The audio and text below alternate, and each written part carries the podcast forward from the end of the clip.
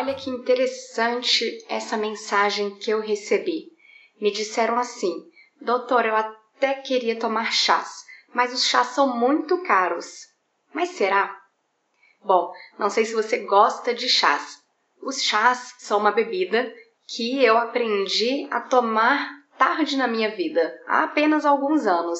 E eu só aprendi porque eu morei em um país muito frio, então tomar chá era gostoso. E aí eu acabei que mantive esse hábito.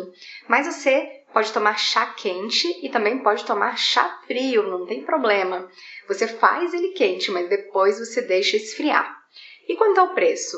Realmente, se você for ao supermercado e procurar o chá em sachê, algumas marcas são super caras. Custam 20 reais, 30 reais, às vezes até mais. Mas você pode fazer o chá com aquela sua erva que está plantada na janela, ou então você pode comprar as folhinhas desidratadas dos chás em casas de produtos naturais. E também você pode fazer os chás com a casca das frutas.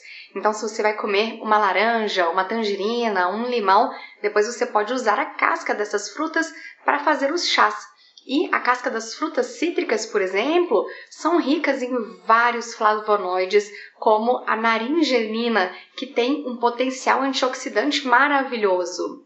Você também pode usar a casca da jabuticaba. Então muita gente come jabuticaba e joga casca fora, mas a casca é rica em antocianinas, como a gente também tem no açaí, que também tem um alto potencial antioxidante. A mesma coisa a casca do abacaxi, que também pode ser utilizada para fazer chás. E para potencializar o efeito dos seus chás, para que eles ainda fiquem mais poderosos, você pode colocar dentro deles ou gengibre, ou canela, ou cravo, e aí você vai ter um chá com alto potencial antioxidante, capaz de reduzir o risco de doenças como as doenças cardiovasculares, o diabetes, o Alzheimer e reduzir também a velocidade do envelhecimento. Então, é tudo de bom. Deixe aí seu comentário. Você gosta de chá ou não? Quais são as suas dicas? Que chá você gosta de utilizar?